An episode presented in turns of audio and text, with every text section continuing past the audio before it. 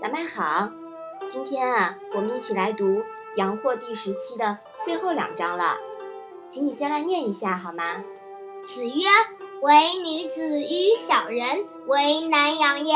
近之则不逊，远之则怨。”子曰：“年四十而见物焉，其中也已。”那么这两章啊，是讲了什么呢？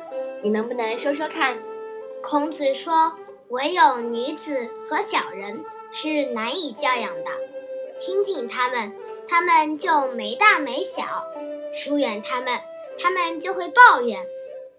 孔子说，到了四十岁的时候还被人所厌恶，他这一生呀也就终结了。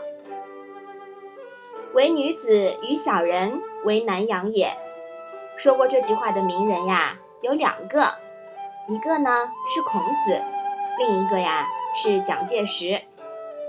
蒋介石是将这句话写在他的日记里的，但是也没有点名说是指谁。我们只知道孔子和蒋介石有一个共同点，就是都有养子。孔子的养子是谁啊？孔子的养子是颜渊。嗯，对，我们在《先进》第十一里面呀，呃，有这样一章。就探讨过养子和视如亲子的利弊，论证了养子是永远无法真正视如亲子的，造成近之则不逊，远之则怨的局面呀，不能怪孩子一方，其实双方呢都是有责任的。这很残酷，但很现实。坦然承认现实，其实更有利于养子和养父母之间的和谐。尤其是养子成家了之后，承认了就不会强求，不会错位，错位才是悲剧的根源。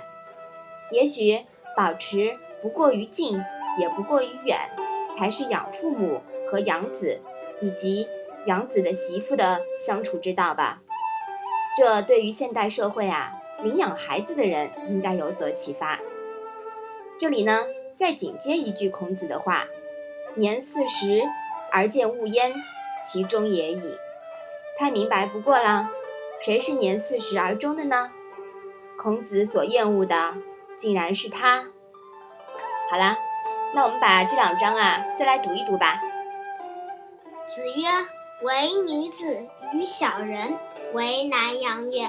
近之则不逊，远之则怨。”子曰：“年四十而见物焉。”其中也已。嗯，好的，那我们今天的《论语》小问问就到这里吧。谢谢妈妈。